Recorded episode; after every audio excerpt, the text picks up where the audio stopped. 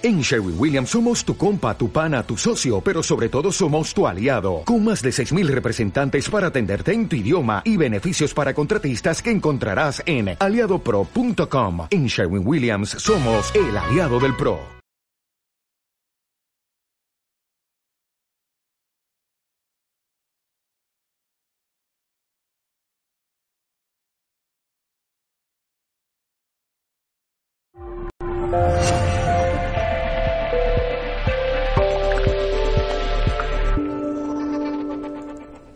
Hola, saludos en nombre de todo el equipo de Mindalia Televisión. Hoy está con nosotros nuestro querido Millo Fiel. Viene a compartir la conferencia El poder interno del ser, sentidos sutiles, intuición en sueño.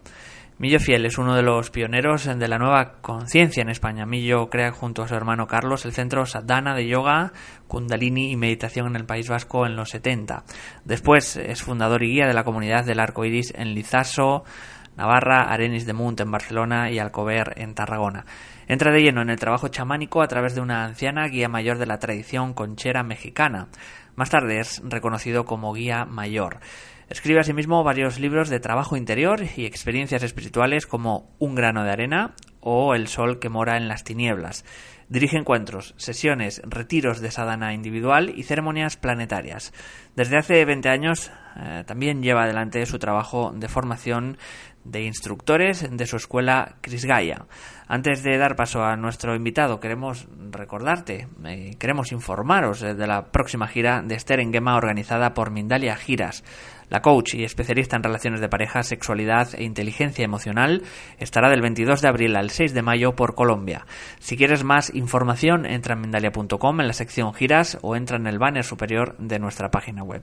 Para participar en directo asimismo y hablar con nosotros, recuerda que puedes utilizar el chat que hay a la derecha de tu pantalla haciendo tus preguntas a nuestro invitado de hoy, a Millo, y al eh, final de su exposición las responderá. El funcionamiento es muy sencillo. Tenéis que poner primero la palabra pregunta en mayúsculas, seguido del país desde donde nos escribes y seguido de tu pregunta. Vamos a dar paso ya a Millo Fiel y la conferencia El poder interno del ser. Sentidos sutiles, intuición y ensueño. Millo, ¿qué tal? ¿Cómo estás? Muy bien, ¿cómo va todo por ahí? Pues genialmente, seguro que va, que va, va a estar genial. Hay ya expectación de los espectadores, así que todo tuyo cuando quieras. Muchas gracias. Muy bien.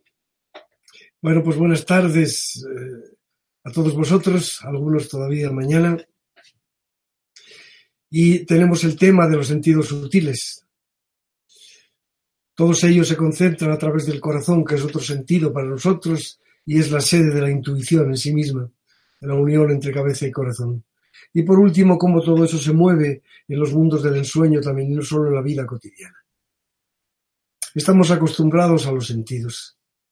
Quizá no valoramos tanto el hecho de que hay personas que no solo existen dentro de la línea de ser visuales, como la sociedad parece que lo prepara todo, auditivos incluso. Hay personas que tienen más que ver con otros sentidos, el tacto es muy importante, más aún en el tantra, en las relaciones. Como no el olfato, siempre os he dicho que el alma se huele, pues lo mismo se huelen ciertas emociones, ciertas estructuras internas del ser. Y respecto al gusto hay poco que decir, porque hay algunos que están absolutamente enfocados en este sentido, en el alimento, pero unos lo hacen a nivel de, a nivel sutil, a nivel de, de esas exquisiteces que se preparan con verduras, con pequeñas cosas, con especies, con, ¿eh? y otros simplemente pues a través de la satisfacción un poquito más global, general, de grandes cantidades de comida. Bueno, todo sentido interno lo que hace es detectar vibraciones. Si tú te pones a hacer vibrar una pequeña plancha metálica, pues primero será el sonido, luego será la luz, luego las, energías electromagnéticas, luego quién sabe, eh, se pasa. Y todo es solamente un estado de vibración. De todos los estados se dice que se puede encontrar la otra parte del sentido interno, la parte que nos lleva hacia el interior, no solo hacia afuera. De tal manera que quien escucha puede escuchar los sonidos internos de campanas, los sonidos internos un verdadero concierto, o puede escuchar la voz de su propio ser, de su yo soy. El que ve puede ver energías moviéndose, uniendo corazones entre personas, energías coléricas, rojas, agresivas, moviéndose hacia un cierto enfrentamiento. Puede ver también auras más sutiles, colores que rodean la Tierra, energías de tipo etérico. E incluso puede tener percepciones de otras realidades o de otros tiempos cuando está en una vivencia directa de la vida cotidiana. Bueno, el tacto es la expresión mágica de las sensaciones que tenemos con los cuerpos sutiles.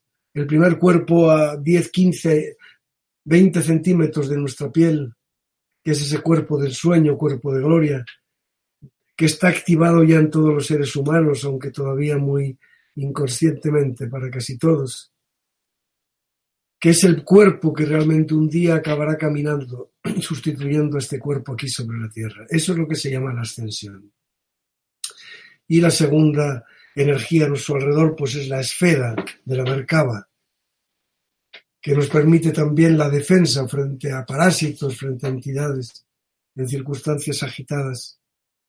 Y siempre hay que entender lo que decía hoy también en otra entrevista, que en esa esfera además de sentirla más de un metro de nosotros, podría extenderse kilómetros si lo necesitamos, es muy importante que dentro entendamos lo que es el carro de fuego de Dios.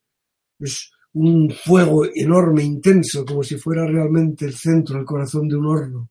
Y hay que intentar sentirse así, convocar el fuego en la mercada.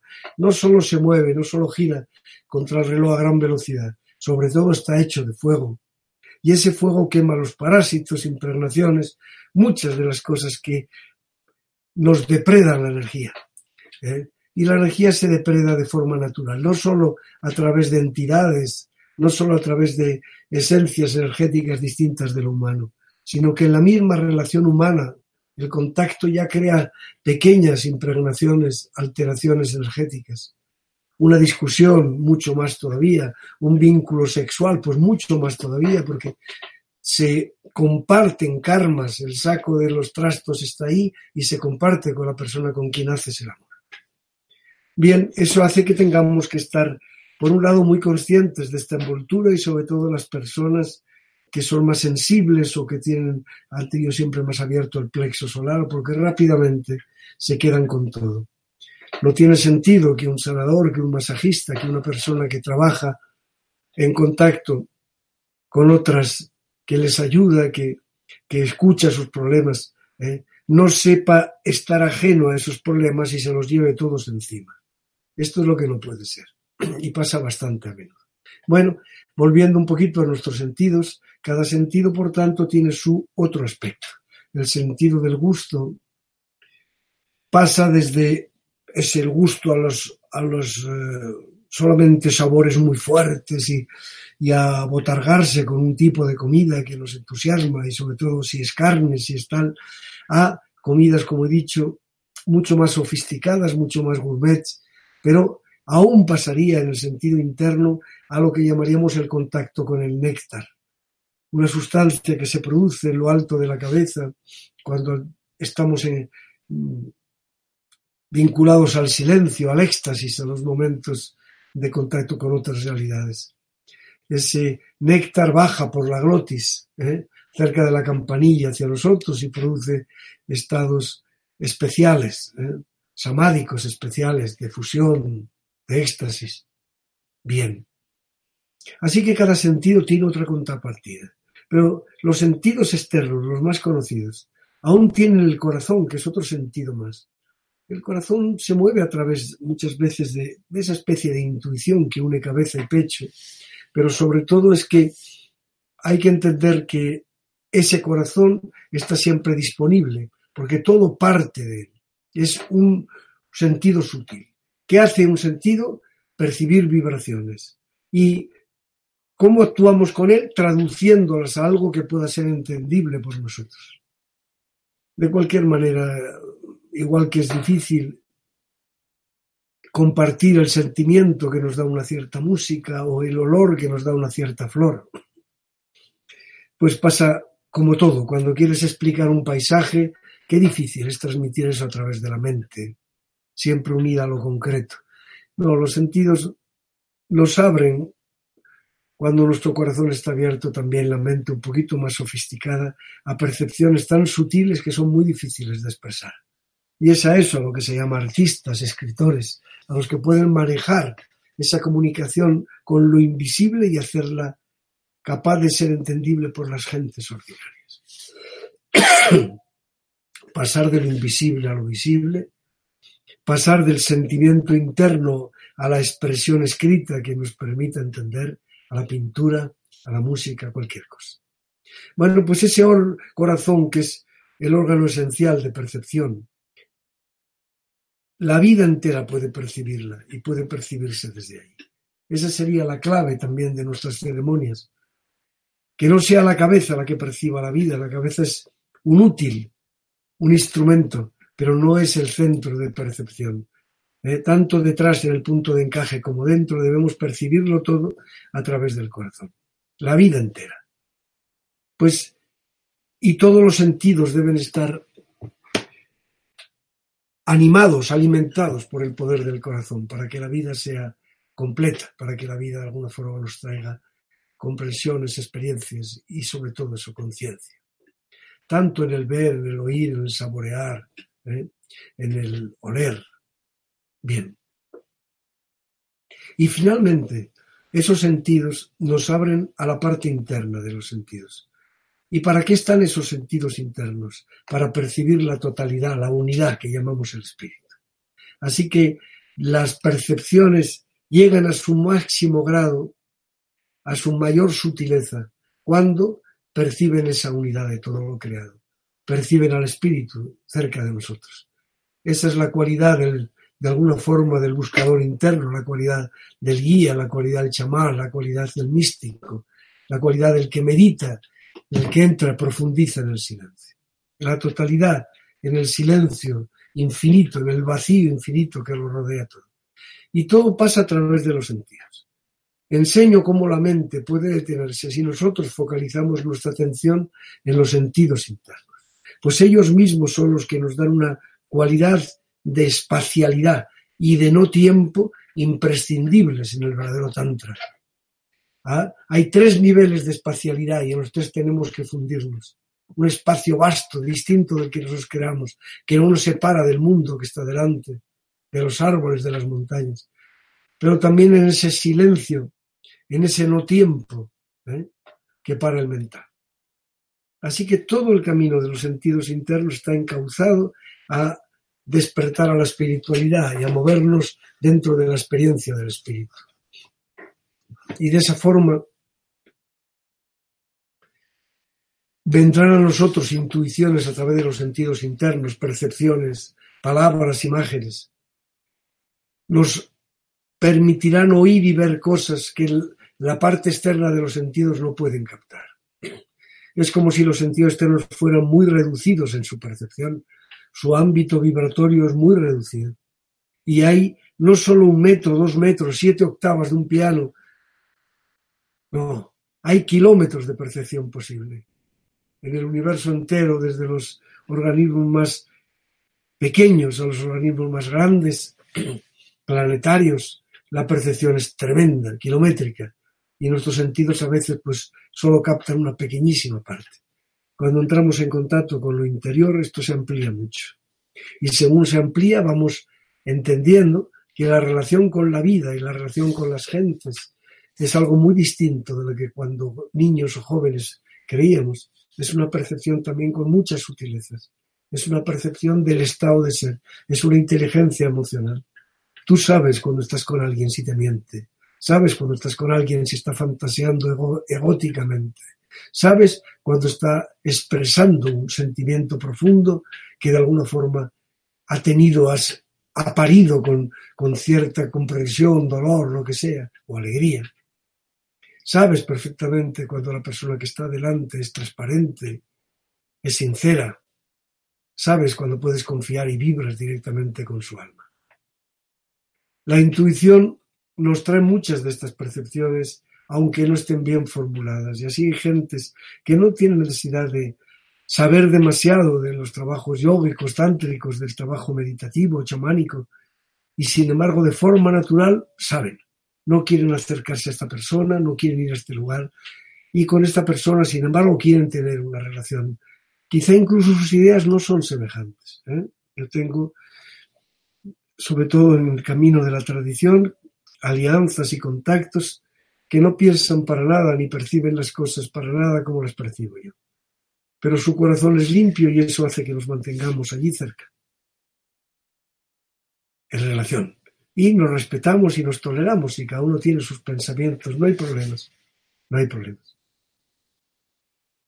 Bueno, pues si todos los sentidos internos, la propia intuición nos ayudan a vivir la vida de otra manera, a percibirla desde el yo soy, a entenderla no como algo que sucede fuera de nosotros, sino como algo que nos integra a nosotros dentro, en el que podemos poner algo que alimenta a los demás, algo que elimina las aristas de los choques que la vida ha dado a la otra persona. Podemos sanar a través de la palabra, pero sobre todo a través del sentimiento. Si nuestro corazón está abierto, eso ya es una sanación. Si tú no estás imponiendo lo que tú eres, sino abierto totalmente y dejando que el otro entre en ti, en esos momentos la sanación es, está asegurada. Es como invocar al Cristo. Al Cristo se le invoca cuando uno de los dos no existe, ha desaparecido. Es nada, es transparente. Y el otro puede reflejarse en el espejo de Tezcatlipoca que cada uno representa. Esa es la verdadera actuación de un terapeuta no introducir ideas en la persona, ayudarle a desembarazarse de las suyas. Ya era perfecto desde niño. Nunca conseguimos más de lo que vivimos antes de los cuatro años. Ese es todo nuestro horizonte. Ahí éramos uno con las cosas. Y tenemos que volver a serlo. En el ensueño, esto implica algo más. Implica lo que llamamos poder personal. Es una energía disponible. Si todos los sentidos internos caminan hacia el hecho de conocer al espíritu, de relacionarlos, de percibir la presencia del espíritu en todo, si el silencio es la primera manifestación de ese espíritu, pues podríamos decir que la madre divina, que es la expresión del amor, ¿eh? representa también un aspecto esencial de ese espíritu. La esencia de la diosa en nosotros, la energía del espíritu en acción. Y es a ella, desde el yo soy, que tenemos que unirnos. No para pedir que dirija nuestra vida como si existiera allá afuera y nosotros aquí. No. Invocar a la diosa que yo soy, a la energía del espíritu que yo soy. Y moverme desde la, perspectiva de los sentidos internos, no de los sentidos externos. Cuando estás hablando cuando alguien te dice cosas, ¿eh? hay otro sentido interno que está percibiendo su verdad, te decía hace un momento. Cuando estás viendo cosas, te quedas a veces solo con la imagen externa, pero no eres capaz de percibir el corazón de las gentes que están ahí y tu interpretación es absolutamente errónea.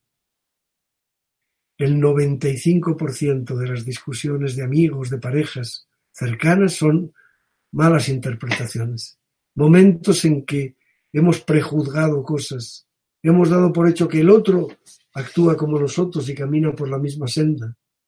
Y tenemos experiencias duras respecto a algo que se ha dicho, algo que se ha hecho, y las proyectamos sobre la otra persona. Pero la otra persona puede estar con su mejor voluntad haciendo algo que le parece absolutamente natural y que a ti te siente como un tío porque de alguna forma lo malinterpretas, porque de alguna forma interfieres. Tu persona interfiere. Se dice que las verdaderas ceremonias están vacías. ¿Por qué? Porque lo personal ha quedado fuera. Sin embargo, con mucha facilidad la emotividad y el exceso de sentimiento destrozan la capacidad para que las ceremonias sean sanadoras. Alguien que intenta hacer valer su voluntad alguien que intenta hacer un chantaje emocional, alguien que intenta jugar el juego del bien y del mal, esto está bien, es todo lo que se dijo desde hace 20 años, pues esas cosas eliminan la posibilidad de que un grupo de personas unifique su corazón en una dirección e invoque y atraiga realmente la presencia del espíritu que yo soy. Os decía que en el sueño El poder personal es necesario, como en la vida cotidiana.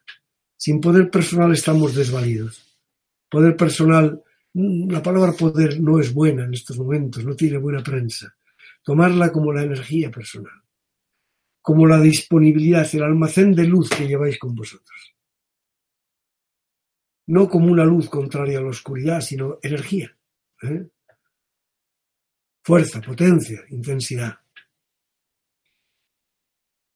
Esa, ese poder personal es el que permite la buena suerte, permite el despertar en los sueños, permite la experiencia del amor, permite abrirnos a lo invisible, permite percibir tantas cosas y sobre todo tomar decisiones en el mundo del ensueño.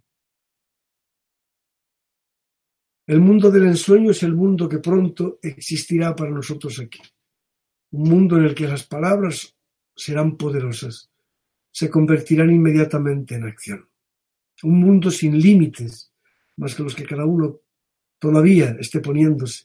Un mundo de hermandad en que respetemos y conozcamos el corazón de las gentes de manera directa y sin los intermediarios de los sentidos externos, tan mentales y tan controlados por el mental hasta que el corazón toma el mando.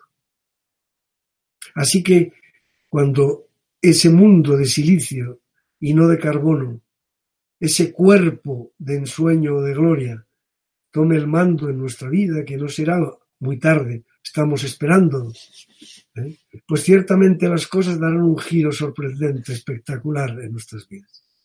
Mientras tanto, el ensueño es la capacidad que tenemos para abrirnos al mundo de aquellos que han desencarnado, al Mictlán, dicen los aztecas, abrirnos al mundo de aquellos que siguen colaborando con la humanidad para el despertar de la conciencia, lo que se ha llamado maestros ascendidos o seres liberados de los cuatro vientos en tantas tradiciones, o diferentes budas, de tal manera que podemos conectar directamente con las expresiones de los cuerpos psíquicos de estos seres. Pero también podemos entrar en contacto con nuestro propio poder creador. He dicho a veces, si fuéramos maestros del ensueño, viviríamos allí y vendríamos de vez en cuando aquí. Y el resto de la gente ni siquiera notaría la ausencia, porque tampoco es que haya demasiada lucidez en esta vida, en este mundo.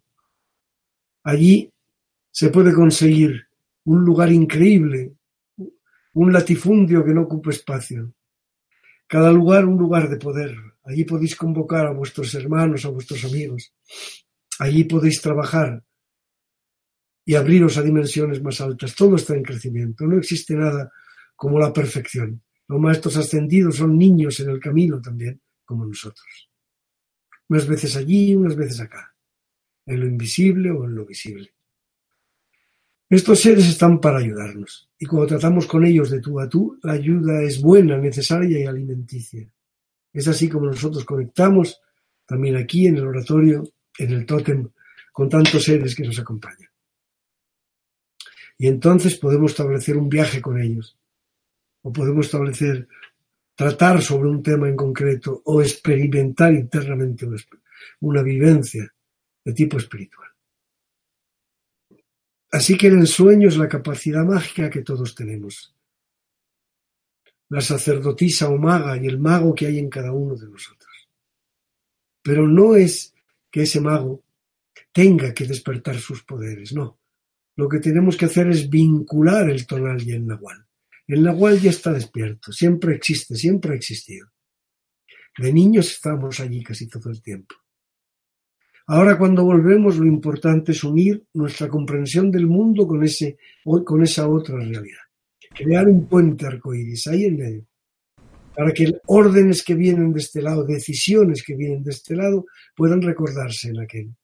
Y para que aquello que realizamos en el otro lado pueda transformar esta situación. Y sobre todo internamente. Lo cual significa que también la cambia externamente. Así que esos sentidos sutiles, esa intuición que nos da la percepción del instante más allá y al margen de la mente, y que pertenece más al camino del corazón que al camino de la cabeza, pero también el vientre, vientre voluntad masculino, pecho, pecho, corazón femenino. Pues muy bien, se trataba de plantear este tema de esos tres puntos y en principio pues ya están planteados. A ver qué preguntas tenemos y vamos un poquito más concretando las cosas. Pues adelante. Pues sí, Millo, vamos a pasar al turno de preguntas. De nuevo, muchísimas gracias por todo este saber, este conocimiento. Antes de pasar al turno de preguntas, queremos informarte, como decíamos al principio, de la próxima gira de Esther organizada por Mindalia Giras. La coach, especialista en relaciones de pareja, sexualidad e inteligencia emocional, estará del 22 de abril al 6 de mayo por Colombia. Si quieres más información, entra en mindalia.com en la sección giras o entra también en el banner superior de nuestra página web. Vamos a ir con eh, todas eh, las preguntas que nos han llegado. Muchísimas están llegando hoy. Vamos a empezar con un anónimo desde España. Nos dice, Millo, cuéntanos algo de contacto con la familia estelar. Y aunque se siente muy cerca al reencuentro, ¿para cuándo y de qué forma ven ellos que será? Gracias. Bueno, el reencuentro siempre ha sido posible pero ciertamente estamos mucho más cerca que otras veces. ¿Para cuándo? Nadie sabe. Nadie sabemos. De hecho, nunca hemos pasado un tiempo tan cercano como el noviembre del 17 y ahora, justo en marzo del 19. Este mismo mes es un mes de gran acercamiento. Y, por otro lado, pues el mundo volcánico, de, hablaba hoy, ¿no? Es pasar del agua y el aire a la tierra y el fuego. Los cambios en la tierra tendrán que ver con el cinturón de fuego, tendrán que ver con los cambios tectónicos y, por tanto, también indirectamente con los tsunamis y otras cosas que hay ahí. Ese contacto estelar, ese contacto estelar, esos momentos en que están habiendo puertas, pero ya no solo teóricamente, ya no solo simbólicamente, no, puertas que permitan un contacto entre ambos mundos, pues prácticamente están ya realizados todos los, las bases, los principios del contacto posibles. Ahora, allá donde empiecen a aparecer más naves, pues son los sitios más sagrados por los que empezará, donde empezará el contacto real con la humanidad. Siempre ha existido. De hecho, estamos aquí porque somos ellos. Y todos los que tenían que llegar ya estamos aquí. Así que los que llegan ahora son solo para el resto, para aquellos que son hijos de la tierra, que no han tenido alma por haber pertenecido a la oscuridad hasta ahora, o que simplemente se han empezado a hacer conscientes ahora de las cosas.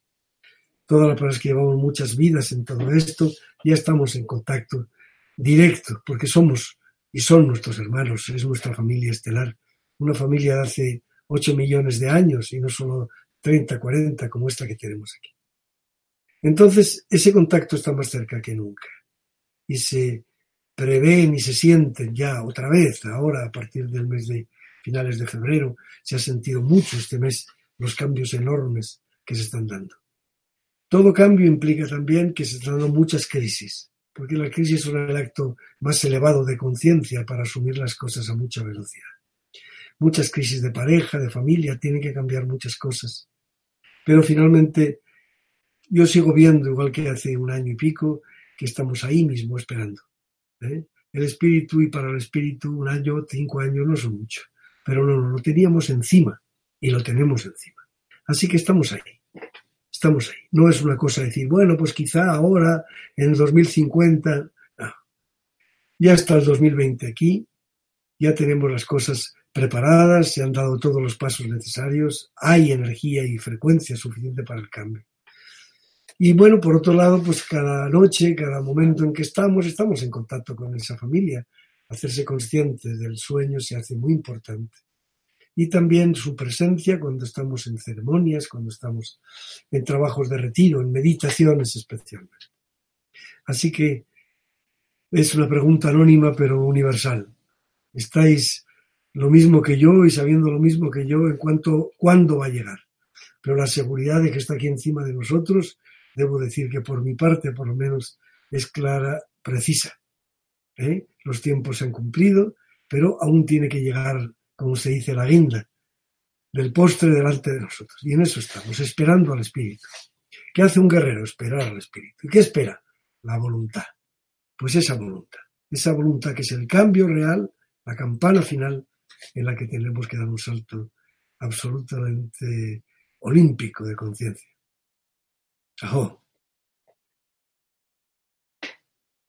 Vamos a continuar con Miguel Ángel desde España. Nos dice, hola Millo, ¿puedes decirme algo sobre parar con fuerza el sueño de golpe y que se quede todo como una pantalla negra? Al instante invocar la presencia. Yo soy y sentir como si te hundieras hasta desaparecer. Muchas gracias, Millo. Bueno, esa oscuridad es el momento en que se detiene el sueño y se detiene por un acto de voluntad, al mirarse las manos, a dar un salto, al atravesarse una mano con otra, al hacer cualquier acto de conciencia, ver tu propio reflejo y decir, estoy soñando. Y pasas del sueño lúcido, que era el sueño en el que tú estabas ahí, pero el sueño no lo controlabas, al sueño en que todo se detiene. La, la perfección del ensoñar es mantenerse en esa pantalla en negro que es también una pantalla enormemente luminosa al mismo tiempo y paradójicamente sin sueños, sin imágenes, sin nada. Solo en esa presencia vibrante, que es lo siguiente que se siente cuando la convocas. Nunca os olvidéis de convocar, os lo he aconsejado siempre, nunca os olvidéis. Cuando estamos ahí en medio, ¿eh? ir al otro lado sin poder personal es una locura. Y sin poder personal significa sin tener energía suficiente y sin convocar lo esencial, que es la presencia yo soy. Una vez que la presencia yo soy, que no sabemos lo que significa, que es como una frase solamente cuando empiezas, pero se convierte en una vibración absolutamente, absolutamente expansiva, poderosa, a veces nos asusta y todo, cuando la convocas con la palabra, con el poder de la voz en el Nahual. Es suficiente eso para de alguna manera detener el sueño. No busquéis cosas, pero en algún momento cuando viváis esa oscuridad y surja la presencia, de forma natural aparecerán. Recordad que un día tendréis poder suficiente para que nada os separe de esa frecuencia, de esa vibración tremenda, eh, devastadora que es esa presencia viva en el Nahual. Felicidades por haber sentido eso y ese es el camino. Verónica Maeso, de España. Hola, para tener la experiencia de salida del cuerpo en el sueño, ¿cómo debemos hacer? Una alumna tuya me dijo algo de una conferencia de imaginar un tubo en posición a la columna e ir subiendo y bajando. ¿Y por qué hay técnicas que no funcionan siempre?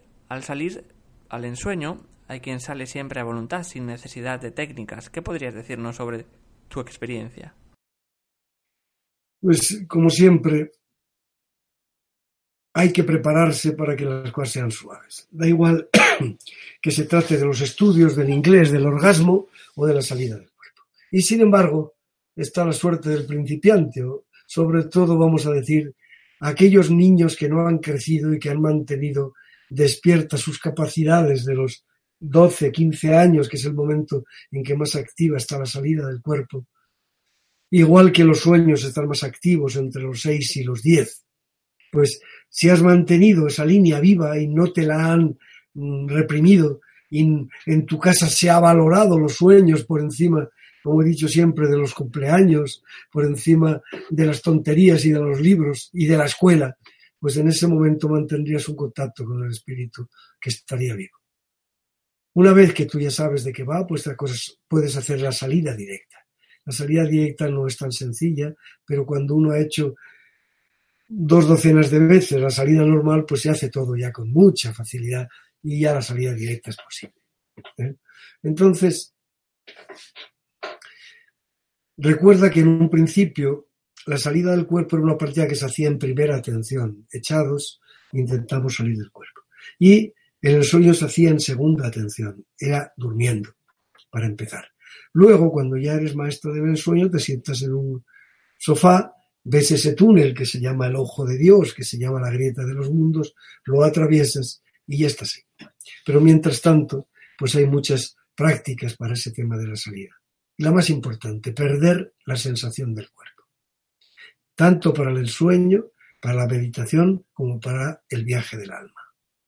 Y en ese juego del tubo, sentir que tiran de nuestra cabeza hacia atrás, sentir que la energía sube y nos va dejando fríos, fríos, fríos hasta el pecho, hasta el cuello y sobre todo cuando sintáis angustia porque la energía pasa por el pecho, convocar la presencia yo soy, invocar a la diosa. Sobre todo mantener un cierto control, una cierta paz para permitir que suene el crack en la nuca. Y de alguna forma esa especie de sucesión de imágenes que también sucede en el, en el momento de la muerte, de una recapitulación rápida, pues pueda de alguna forma hacerse consciente y os veáis en el siguiente paso ya fuera, al otro lado. Se puede salir a varios cuerpos y por tanto no siempre que uno vuelve, vuelve a este cuerpo. A veces vuelve y aún tiene que volver otra vez. Por lo menos dos, pero tres está bien. Incluso el cuerpo etérico sirve de enlace. ¿Eh? Entonces vamos a llamarlos así, por llamar de alguna forma, cuerpo etérico, cuerpo de ensueño, cuerpo del alma, para que sea una explicación sencilla. Bueno, entonces en esa salida del cuerpo, pues lo importante es la continuidad y perder la sensación del cuerpo. Da igual que a las primeras cinco veces que te eches no funciona. Hay que estar por lo menos una hora, ¿eh? más de media, para que funcionen las primeras veces. Y siempre en contacto con la presencia, en contacto, por ejemplo, en mantra, hay mantras diferentes para esta salida, pues se utilizaba por los Vairagis, pues muchos mantras se han utilizado, pero el mantra Kalam, Kala, el tiempo, ¿no? Kali, Kala, el Señor del tiempo, se ha utilizado y otros mantras, el que cada uno tenga, que cada uno si tiene alguno. Y si no, pues yo soy, funciona perfectamente. Pero repito, es muy importante que lleguemos a perder la sensación del cuerpo, nos convirtamos en solo cabeza y luego perdamos también la cabeza. La sensación de ir hacia atrás, como en una balsa y un río que nos lleva y de caer, pues siempre implica atravesar un largo túnel, el túnel de eternidad, que es como un dono dorado oscuro en medio por el cual pasas, y al fondo hay un punto luminoso, que es el otro yo, yo mismo, en el otro lado que me está esperando. Así que me entrego y me dejo absorber por ese superaspirador, ese agujero negro, me dejo llevar porque voy hacia mí mismo no creo que sea el lugar de matizar más cosas.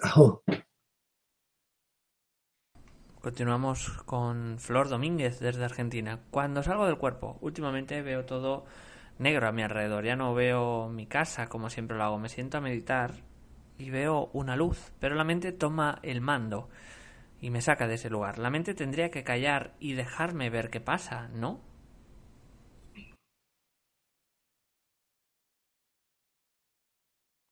Mm. Pues hay varias posibilidades de que eso suceda. Por ejemplo, si hay una gran agitación emocional en ti, pues eso altera mucho la mente. Tienes que ver un poco si experiencias de este tipo no han abierto tu plexo solar, esa mente parásita que se pone en activo y sobre todo mantenerlo bien cerrado cuando estés ahí.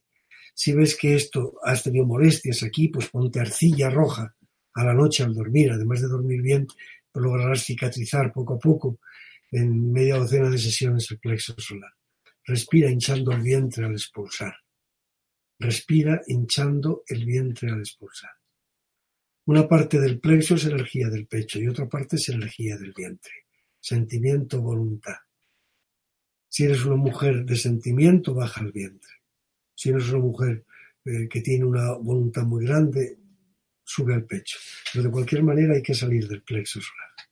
También habría que decir que para que la mente esté callada, tú tienes que estar en las sensaciones. Está el testigo. En el testigo, tú sientes tu cuerpo al mismo tiempo que sientes las imágenes que van viniendo. En el testigo del testigo, el testigo está en el cuerpo de ensueño, un palmo. El testigo del testigo está por lo menos a un metro de distancia. Ahí ya no sientes el cuerpo. Y ahí realmente la mente se calla. Mientras estás en la superficie muy cercano a ti, todavía la mente puede funcionar si ha habido alguna alteración en la vida o si de alguna forma tú no te abres a haber dado la orden de que solo caminar con la conciencia crística en armonía con ella desde la presencia yo soy, para el mayor bien de todos los seres, y que nada pueda tocarte en tu envoltura, pueda penetrar a ti, ninguna fuerza parásita o depredadora pueda, puedas volver con ella. Que todas en esa envoltura de fuego ardan simplemente y vuelvan al origen, a la fuente. Pero sí, la mente tendría que estar callada. En el verdadero Nahual la mente no puede funcionar igual que aquí. Pero los miedos se convierten en realidades. Así que es un poquito complejo el tema. No puedo contestarte solamente con lo que estoy escuchando. Si hubiera, hubiera visto, hubiera testado, sería todo mucho más fácil, porque es un tema el que está alterándose ahí. Pero sí, la mente tiene que estar en silencio. La oscuridad no es un mal camino, la sensación de verlo todo oscuro. Solamente quédate ahí en la percepción del instante, en el silencio, sin querer llenarlo, ni con palabras ni con historias. Pues ajo. Continuamos con Claudia Vargas desde México. ¿Qué opina de los mensajes o todo lo que se nos da en sueños? Bueno, los sueños no son el sueño lúcido ni son el ensueño. Un sueño puede responder a tus demandas internas y las haces antes de dormir, a tus preocupaciones íntimas, pero un sueño proyecta también tus propios miedos. En un sueño lúcido las cosas son mucho más reales, pero tú no manejas el guion. Si estabas en una gran plaza eh, eh, viviendo algo, pues sigues en la gran plaza. Y en un ensueño, sin embargo, la gran plaza desaparece, la oscuridad aparece hasta que decidas dónde vas. Entonces, los sueños en sí mismos tenemos necesidad siempre de ponerles un pequeño filtro. ¿eh? Cuando es un mensaje concreto que te da una persona que tú valoras y con mucha precisión, es muy difícil que el mensaje no sea real. ¿eh? Muy difícil. Así que casi siempre hay que, aunque el buen sentido de Ananda nunca debe olvidarse, hay que intentar cumplir con eso que ha recibido en sueños. ¿eh? y sobre todo, es muy importante que tú misma intentes, ya que no ensueñas ni tienes sueños lúcidos, en el sueño intentes manejar los sueños. Por ejemplo, cada vez que quieras saber si algo es verdad o mentira, puedes poner tú una condición, que pasen pájaros de izquierda a derecha, que se encienda algo a tu lado, que seas capaz de ver brillo en los ojos de quien te habla. Pon tú la condición. Manejar los sueños está en medio del, sueño ordinario y de los sueños reales, los sueños proféticos, los sueños de mensaje. Y también lo que llamaríamos sueño lúcido. Así que tú pones condiciones. Estoy en un lugar alto, me echo a volar. Ah, estoy haciendo el amor con alguien, le llevo al máximo placer posible. Porque si buscas el tuyo, entrarás en sueño ordinario. Tengo algo, lo comparto. Algo se estropea y yo no puedo arreglarlo, Invoco a los amigos del sueño para que me ayuden a arreglarlo. Pues de la misma forma, quiero saber si algo es real, pues veo un brillo especial en los ojos de la persona. Los toltecas ven un brillo rojo, ciertas líneas de, trabajo de los bairagis, los comedores de, de Dios ven un color azul, pero tú decide, decide cuál es el color que a ti te convoca la verdad, te, llama a sentir que eso que está pasando es verdad. Y repítetelo 21 días seguidos antes de dormir. Y entonces se mete en el otro lado. Y ya tienes la seguridad de que ese mensaje es real. Y tienes que pedir que solo se enciendan los ojos de esa forma si lo que viene viene desde la conciencia crística, en el camino de tu evolución para la presencia yo soy, todo eso. Ajo. Luisa Saavedra, desde Perú, ¿qué significa desde tu percepción, ver y sentir un espejo de agua en forma de esfera a la altura del pecho, a todo lo ancho de tu cuerpo y vivir una sensación de paz. Pues es como la superficie de un lago, es realmente que has tenido tiempos por el linaje de sangre y por ti misma de un exceso emocional enorme y ahora parece que la paz ha llegado ahí, a esa zona. Y al mismo tiempo ese espejo puede utilizarse como un espejo de evidencia, porque es verdad que cuando la paz se establece, como una gran bola de cristal, de cuarzo, transparente, o como simplemente un lugar traslúcido de agua, una gran burbuja, esa misma burbuja puede responder a las preguntas que le hagas, si es que tienes preguntas para tu interior. Así que es una experiencia también para felicitar porque la paz ha llegado a tu vida. Seguramente porque habrías tenido algún conflicto con la línea femenina de tu vida y se han, has entrado en paz por lo que fuera, has llegado a una calma, a una comprensión, porque eso viene de la línea del linaje femenino.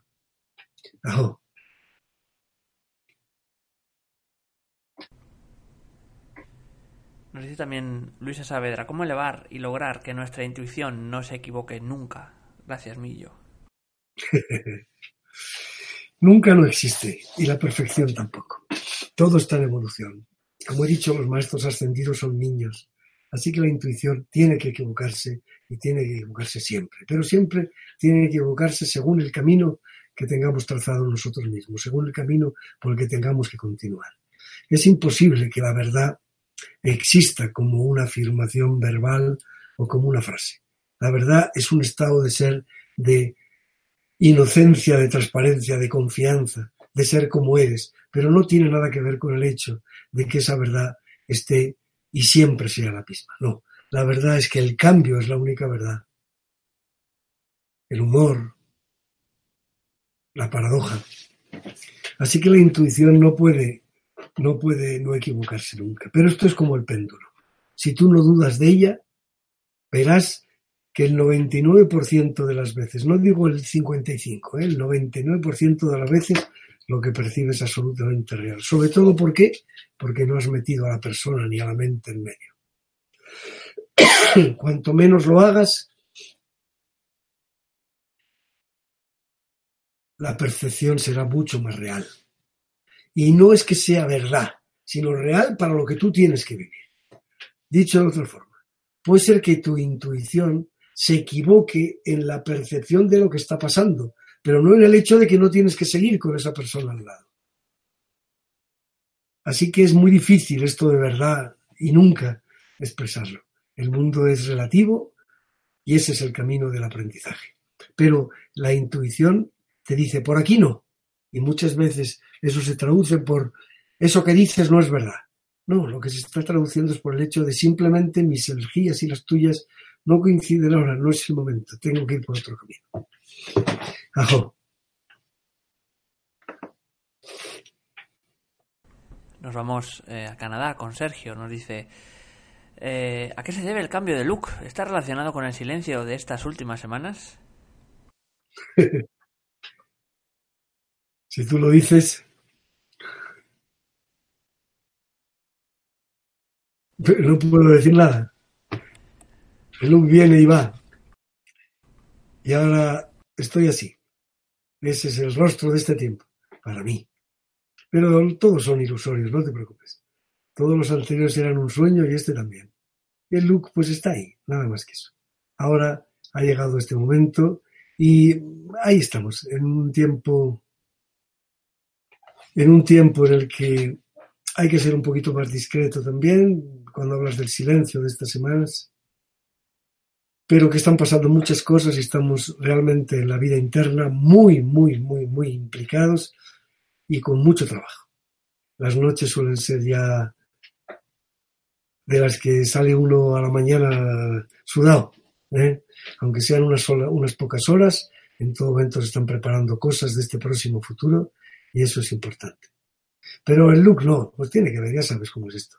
Me dejo la barba, no me dejo, subo, bajo, estás bien, estás mal, más viejo, más joven, tonterías. Así que tendrás que conformarte con esta, con este look durante un rato, hasta que venga otro. ¿eh? Venga, jo. Julio Cal eh, nos dice, soy Paz. Bueno, con, otro nombre de usuario, pero bueno, Paz nos dice, Emilio, explica qué método utilizar para no quedarnos con la energía del otro cuando somos terapeutas. Agradecida. Saludos desde Montserrat, en Valencia. Bueno, ¿qué, vas a decir algún método para no quedarte embarazada? Uy, vaya lío. Bueno, vamos a ver. Porque el quedarse con estas energías es también como un embarazo. Por eso decía la, pequeña broma esta. Vamos a ver. Es imposible no intercomunicarse, no solo a nivel personal, psíquico, sino a nivel energético. Así que cada vez que conectas con alguien, siempre hay una interrelación. Y como es imposible no intercomunicarse, o bien todos los días haces unas prácticas en el canal central, en la envoltura de energía, en los tres fuegos, que te permitan mantenerte en tu lugar y no tener que estar preocupado de con qué personas estás. Es decir, yo nunca me limpio, pero he aprendido desde muy joven a quedar fuera de esas cosas. Entonces, no cabe duda de que no puedo hacer que eso lo haga todo el mundo, así que enseño a limpiarse. Pero lo ideal, me parece a mí, es no tener que estar continuamente preocupados del exterior. Sin embargo, si tu plexo está abierto, si no eres capaz de controlar todavía las energías de tu envoltura, pues te vas a quedar con todo eso. Si me preguntas es porque ya has sentido repetidas veces que a veces te quedas sobrecargado. Cierto que la ducha ayuda mucho para limpiar cosas muy superficiales, pero no es suficiente. Conviene que uno se prepare antes de empezar. Las órdenes tienen que ser tajantes. Desde mi divina presencia, o la divina presencia que yo soy, ordeno amorosamente a mi envoltura que no permita el paso de ninguna energía depredadora alterada, ningún parásito. No solo en el cuerpo a un metro de distancia, cuando estás en, una, en un mundo colectivo, en una relación eh, con bastante gente, sino en el cuerpo a menos de un palmo de distancia. Es importante cuando estás en el contacto vivo. Entonces, todo lo que sea situar un jade, por ejemplo, en el plexo solar, activar la envoltura, sentirla, no cuesta mucho. Las primeras veces invocar la presencia yo soy es como hacer el poema eso, te amo, te perdono, te... No, sí, no funciona no funciona. Funciona más el poema, porque siempre nos mueve esa emotividad que no sirve para nada, ¿eh? que está dentro de nosotros. Pero lo importante es eso, activar, primero, no permitir que el plexo solar, un agujero en el plexo, se meta todo por ahí. Es muy importante, un jade ahí, respirar al vientre. Y cada vez que uno sienta que las energías se disparan, mano al plexo solar, ¿eh? y una energía. Nosotros utilizamos alguna frase tajante para fuera, distancia. Vamos a ir ya con las últimas preguntas. Bueno, pues, eh, uh, esta vez iba a seguir yo, pero poquito ya. Así que lo dejamos. Venga, sigue. Ah, ok, ok, no, como quieras, si quieres. las preguntitas estas que quedan. Silvia Delgado, desde México. ¿Qué hacer cuando no se tiene conciencia de la capacidad sanadora que otros reconocen en uno? Toco o abrazo a alguien y dice sanarse. Recurren a mí, solo charlo a, sentirse ayudados.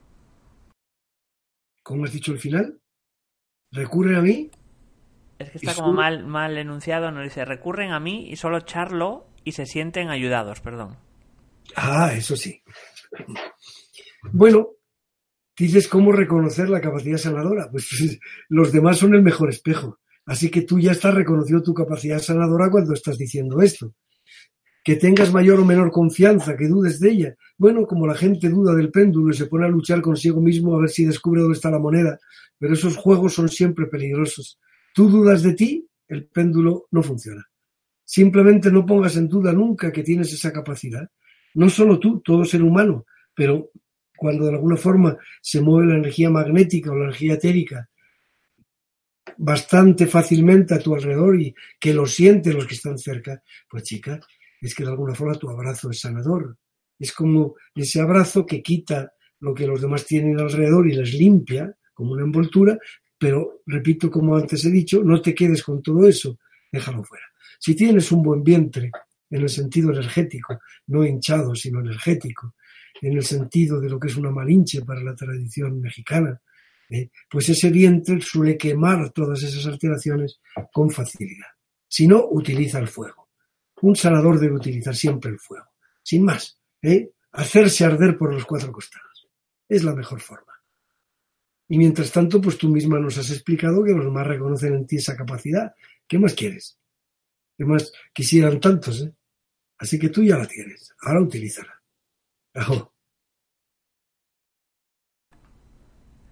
Concha de Cárdenas, desde España. Millo, ese cuerpo cercano a nosotros que será la encarnación ¿Es el cuerpo energético o astral o se, corresponde con la conciencia vinculada al instante de la creación? No es el cuerpo astral. el cuerpo astral está hecho de emociones y de arquetipos. No, tiene mucho más que ver con el cuerpo causal, pero no en su amplitud, porque no es un cuerpo causal, sino es básicamente el nuevo cuerpo físico que tendremos todos nosotros. Es decir, esta es la revolución de este momento, que ascender es hacer bajar al espíritu sobre nosotros. Pero el espíritu no puede prevalecer en un cuerpo carbonado. El carbono nunca pasará la barrera de la quinta dimensión. Necesita un cuerpo silicio. Y ese cuerpo es el cuerpo del sueño. El cuerpo en el que Jesús vivió aquí durante 49 años y más después enseñando a sus discípulos. Él había muerto y sin embargo estaba vivo. Era ese cuerpo. Él lo enseñó la primera vez caminar sobre él en público. Los inmortales taoístas ya lo habían utilizado aquí antes, pero nunca había bajado a través de esa relación con el amor que es el rayo de nuestro, de nuestro sol físico. ¿eh? El sol es la única expresión de quinta dimensión que es que está frente a nosotros, que podemos percibir. Por eso somos hijos radiantes del sol, eso significa Cristo. Bueno, pues ahí está el juego. Ese cuerpo es el cuerpo, el nuevo cuerpo físico de la nueva tierra física. Habrá nuevos cielos y nueva tierra. Eso prometió Aurobindo como mano derecha de Jesús, siendo Juan Evangelista. Y eso está sucediendo ya. Ajo. Pues muchísimas gracias, Millo, por toda esta información. Ha sido compartida en muchísimos países: España, Francia, Perú, Argentina, México, Estados Unidos, Canadá, Colombia o Costa Rica. Hemos llegado al final de las preguntas. Si te ha gustado la charla de Millo, la temática, puedes agradecerlo dando a me gusta debajo de este vídeo. Haremos lo posible, por tanto, por traer más eh, conferencias, más informaciones de este tipo. Antes de terminar, como siempre hacemos, vamos a dar unos segundos a Millo para que se despida de todos vosotros. Bueno, pues es un tiempo muy acelerado. Este marzo, esta primavera ha abierto un camino fuerte hasta el otoño. Van a pasar muchas cosas, habrá muchos aparentes enfrentamientos. Llevarlos con calma. Serán explosiones, pero enseguida vuelve uno a su lugar. Y sobre todo, y muy importante, retornar a la naturaleza. Los dragones de fuego están muy activos, los grandes árboles también, los pueblos élficos y retornar a la naturaleza y atreveros, atreveros a, comer, a correr riesgos con el amor, a correr riesgos. ¿eh? Este es el momento. El silencio nunca ha estado tan fácil a nuestro lado y por tanto creo que las experiencias van a multiplicarse por mil. Estar muy atentos, tener muy buen camino. Que la Dios, el Dios que sois en cada uno de vosotros, siga guiando vuestros pasos. Pues ajo a todos. Ajo. Pues muchísimas gracias, Millo. Ah, siempre un placer tenerlo con nosotros. Así que antes de terminar, eh, simplemente recordaros que podéis colaborar con nosotros suscribiéndose a nuestro canal de YouTube. Y eh, para un momentito, ahí, para finalizar, como siempre digo, a todos los que hacéis posible, a todos los que estáis ahí detrás. Muchísimas gracias y hasta la próxima conexión de Mindalia en directo.